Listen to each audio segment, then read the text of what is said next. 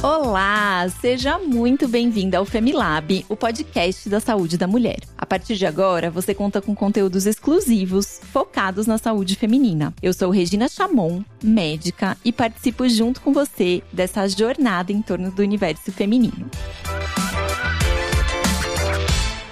Você já segue o Femi nas redes sociais? Lá você encontra várias dicas e informações importantes sobre a saúde da mulher. No Instagram, o nosso arroba é Femilab e no Facebook é arroba Femi Laboratório da Mulher. Lembrando que o nosso Femi é com dois M's, então segue a gente por lá.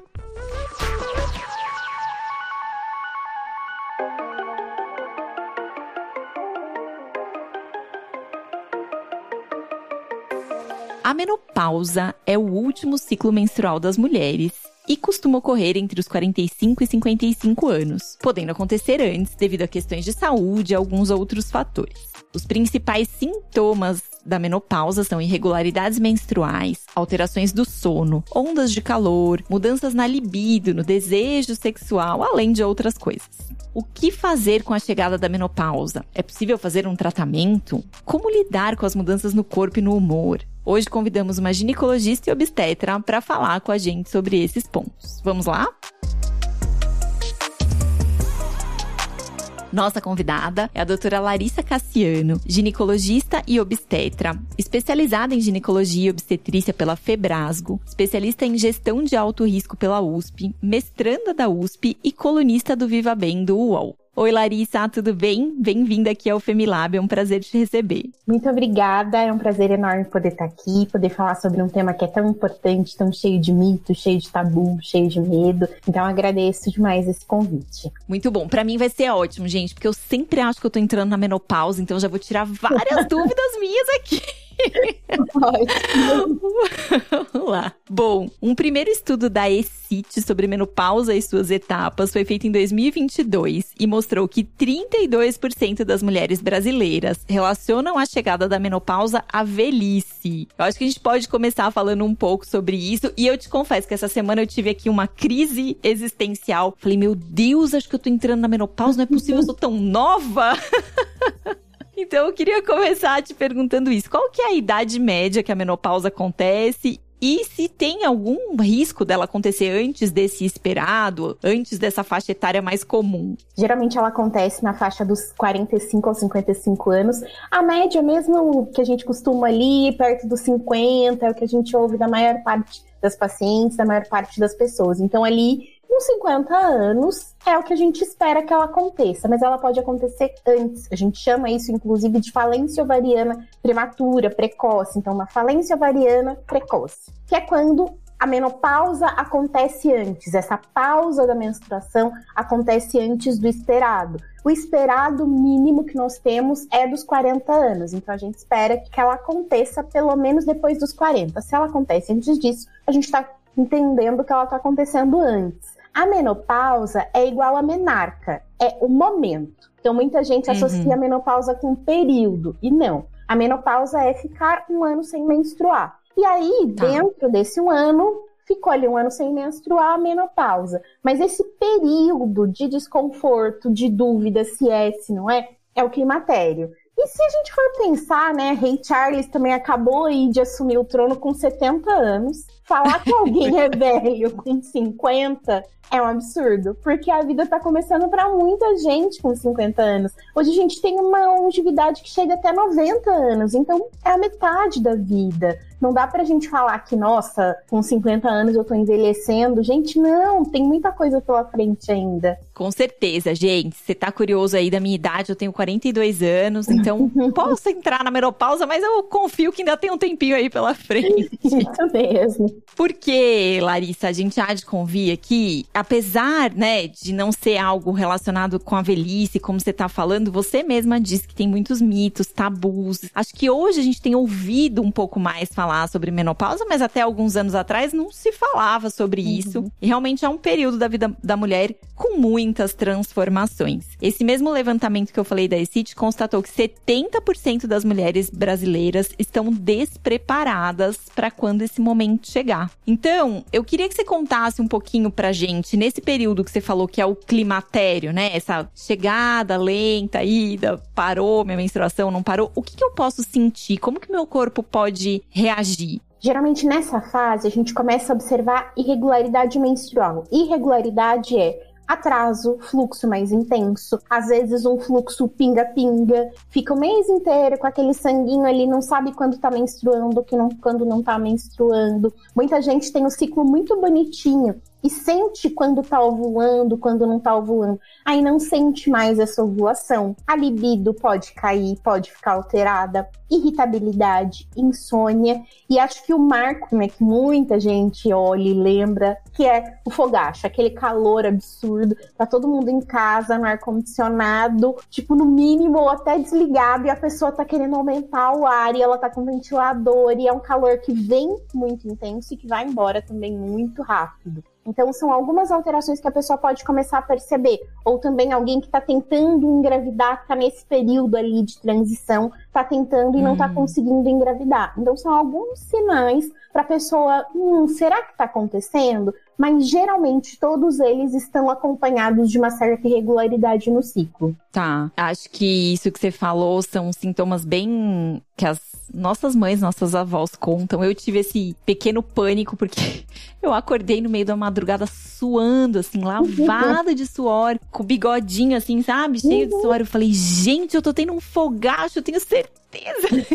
e na verdade, não. Eu tinha colocado muito cobertor à noite, né? Foi uma coisa super pontual. Eu não tenho nenhum outro, nenhuma outra manifestação. Mas enfim, como isso passa pelo nosso imaginário, né? E aí, o que eu queria te perguntar? Qual que é a melhor forma da gente lidar com esses efeitos? Você falou de coisas físicas, de coisas mais do nosso contexto psíquico, né? Irritabilidade. Como que é a melhor forma da gente lidar com isso? Na minha visão, a primeira coisa mais importante é entender justamente a transição. Entender que mulheres são cíclicas e que são fases da vida. E que a gente vai ter essas mudanças e que essas mudanças são de certa forma inevitáveis, mas ajustáveis. Então, a menopausa vai chegar para todo mundo, mas a gente pode ajustar e pode mudar e pode inclusive mudar paradigmas. Antigamente a gente tinha aquela coisa, entrou na menopausa não pode mais engravidar. Hoje a uhum. reprodução assistida consegue mudar esse cenário. A gente pode usar óvulos de outras pessoas, a gente pode engravidar. Ah, antes a gente tinha secura vaginal e ficava lidando com isso, que a secura também pode acontecer. Hoje a gente tem medicação tanto hormonal quanto não hormonal.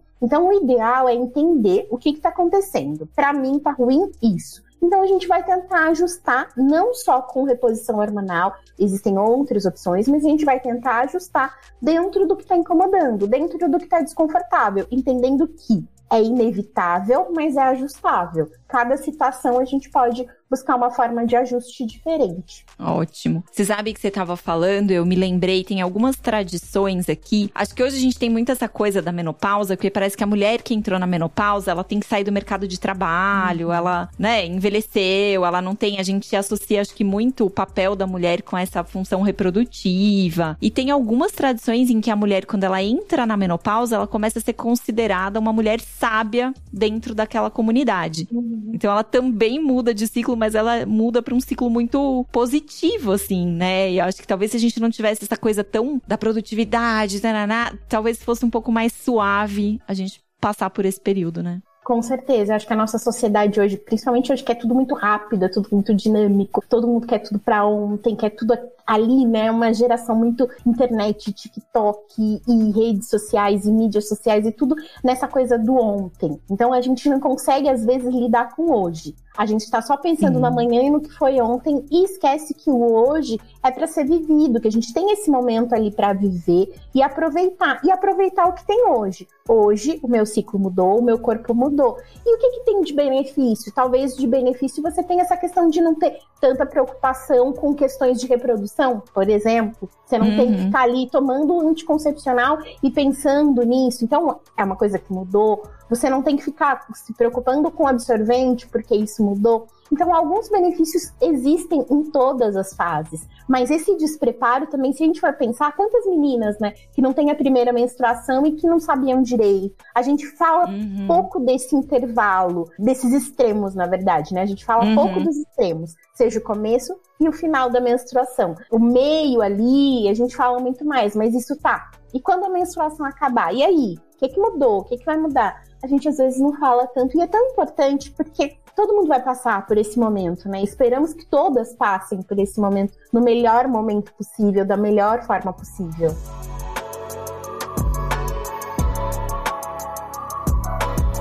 Larissa, você falou um pouquinho que esse período de um ano de irregularidade menstrual é o que, da parada, né, do sangramento menstrual, é o que marca a menopausa, mas você trouxe outros sinais aí de menopausa. Então, as ondas de calor, o ressecamento vaginal, alteração da libido. Esses outros sintomas, eles ficam para sempre ou eles duram um tempo e depois eles passam de alguma maneira, assim? Geralmente esses sintomas são mais transitórios, mas, por exemplo, uma das mudanças que a gente tem com a menopausa é o osso. O osso começa a ter um desgaste maior, começa a ter uma mudança maior. A gente sabe que existe um risco maior de osteoporose, né, do osso. Aí fica mais sensível para fratura, para queda. Então, isso muda e isso não vai voltar ao normal. Por isso que a gente muitas vezes precisa de atividade física, ajuste da alimentação, suplementar cálcio. Então, essas questões nem sempre vão ser alteradas. A insônia, às vezes a irritabilidade, ela é temporária. Mas esse tempo para esse tipo de sintoma, às vezes, é um ano, mas parece que está durando uma eternidade. Então, alguns sintomas, por mais que não sejam tão longos, muitas vezes eles precisam de ajuste porque é muito difícil lidar.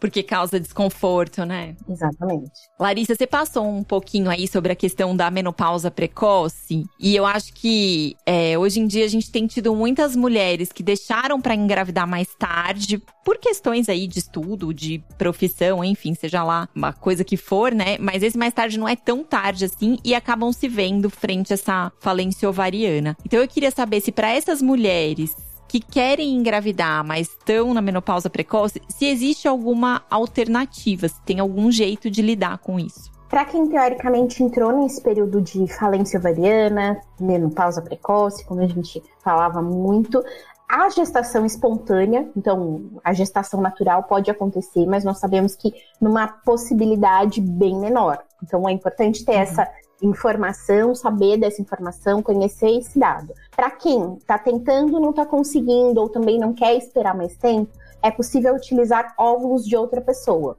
Então, eu hum. já entrei na menopausa, não estou mais com os meus óvulos ali sendo produzidos. Eu vou para um tratamento de reprodução em que alguém vai me doar óvulos. Aí envolvem muitas questões, questões genéticas, questões pessoais, crenças, entre diversas questões. Mas hoje a reprodução assistida permite que essa pessoa possa gerar com óvulos de outra pessoa. Muito bom. Aí, gente, para tudo tem solução nessa vida, né? Menopausa não é o fim.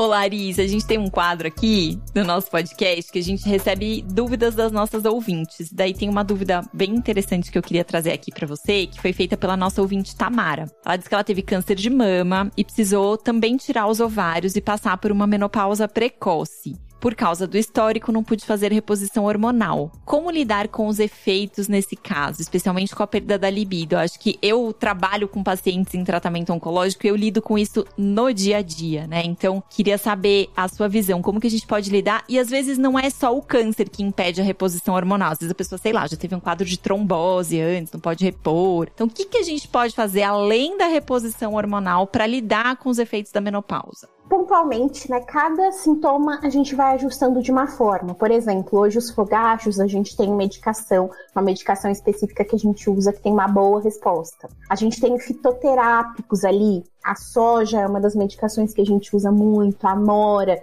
Então, são algumas opções fitoterápicas que a gente pode usar. A libido, muitas vezes, também está associada com a secura vaginal. E a secura faz com que as pessoas tenham desconforto e não tenham relação. Hoje existem hidratantes vaginais que são bem parecidos com os cremes vaginais, a gente usa a cada três dias. Muitas vezes, hidratando essa região, a gente já tem uma melhora. Para quem tem histórico, teve histórico de câncer de mama, a reposição, mesmo só com creme vaginal, ela é contraindicada. Então, a gente pode tentar medicações também fitoterápicas para ajustar e melhorar essa questão da libido. E entender também que a gente tem as limitações e aí talvez tenha que criar ali outras situações nesse ambiente sexual, mudando tudo isso. Então, a pessoa muitas vezes não vai ter desejo, mas se estimulada, ela vai conseguir chegar a ter uma relação, chegar até o orgasmo. Então, talvez ela precise de mais estímulo. O parceiro, a parceira, vai ter que entender que isso mudou e que a gente não vai uhum. ter um remédio mágico muitas vezes para trazer essa fertilidade, essa reprodução,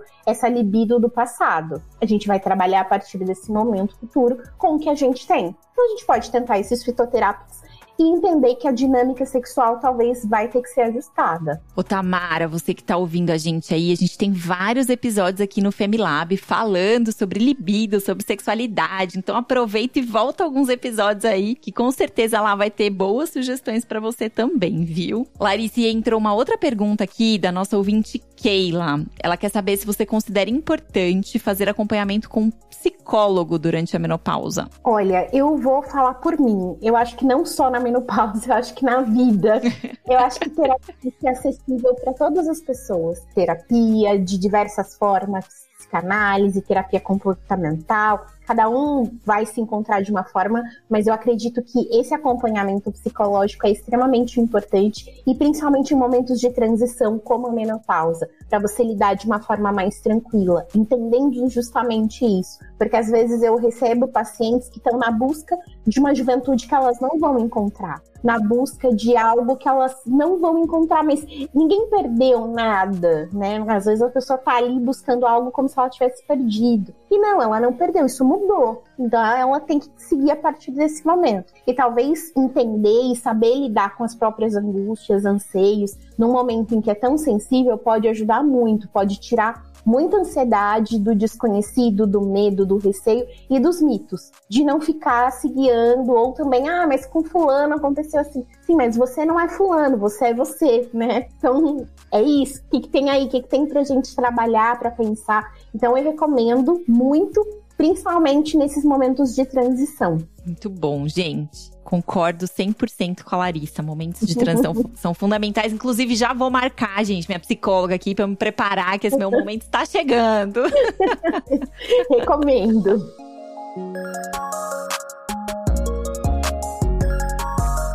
Clarissa, muito bom. Acho que esse é um tema muito amplo. A nossa ideia com esse episódio de hoje era dar uma visão bem geral sobre a menopausa, mas com certeza a gente vai trazer outros episódios aqui falando sobre sintomas específicos, né? Então, a questão do sono na menopausa, questão do fogacho, e a gente espera que você possa voltar para nos ajudar com isso. Mas eu queria te perguntar, assim, o que, você acha, pensando nesse aspecto mais amplo da menopausa, qual que é a sua mensagem principal para quem tá ouvindo a gente hoje? O que você acha importante de levar com a gente dessa conversa. Entender que menopausa não é o fim de nada, né? Não, não é o fim, a gente consegue mudar muita coisa hoje, a medicina evoluiu muito. Buscar informação, então a gente tem muito lugar com informação de qualidade, e é super importante que a gente busque informação de qualidade, que às vezes a gente recebe ali a comadre, fulana, que fala, que conta, e é muito mais comum a gente ouvir história triste de saúde, né? Sempre assim, fulano teve, nossa, você conhece fulano, aconteceu isso.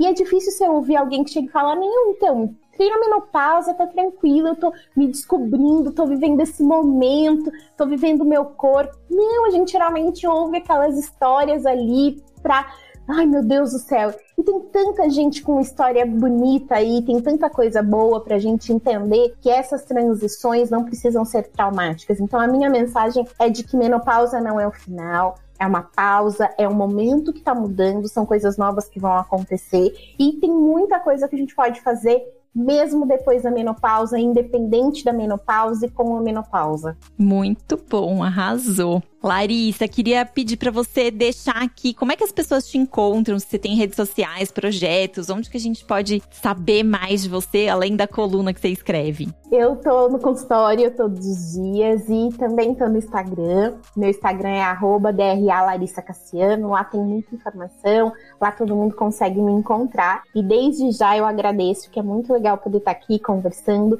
e falando sobre um tema tão importante que eu espero que a gente coloque aí uma sementinha de informação para que as pessoas busquem ainda mais informação, conhecimento e tirarem as dúvidas. Muito bom, Larissa, obrigada.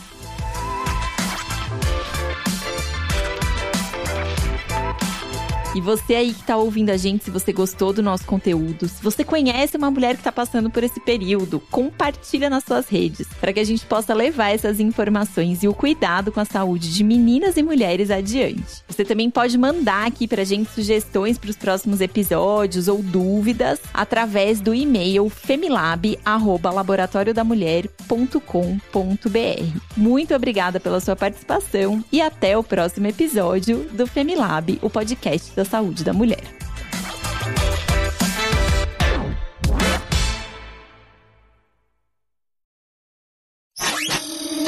Essa é uma produção do Bicho de Goiaba.